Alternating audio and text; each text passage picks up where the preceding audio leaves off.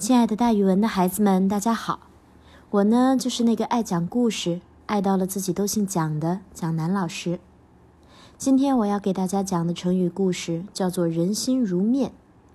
心是指思想、感情，指每个人的思想也像每个人的面貌一样，各不相同。春秋的时候，郑国的执政者子皮想任用尹和担任大夫。当时有很多人认为尹和太年轻，而且从来没有做过官，大家都怕他的能力不够。可是子皮却不以为然，他说：“他的诚实很令人欣赏，相信他也绝对不会辜负我对他的期望。而且现在正是给他学习的好机会。”子皮的另一位大臣子产从容地回答：“大王，您想培养年轻人，给机会。”当然是件好事，可是这样做反而会害了他。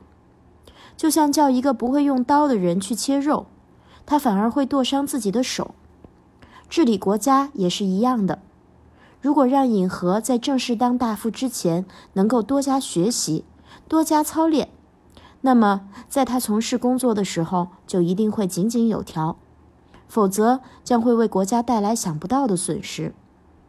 子皮听了子产的一番话后，恍然大悟地说：“你说的非常有道理，以后每件大事我都要先听你的意见，才不会犯大错。”没想到谦虚的子产却摇摇头说：“大王，您这样想又不对了。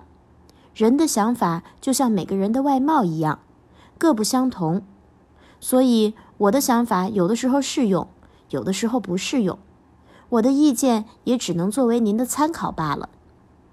所以后来“人心如面”这样一个成语就流传了下来。心指的是人的思想感情，这个成语指每个人的思想也像每个人的面貌一样，各不相同。所以有时候别人的想法只可以用来做参考，不能完全照搬。好了，孩子们，今天的成语故事就给大家讲到这儿。蒋老师跟大家明天见哦。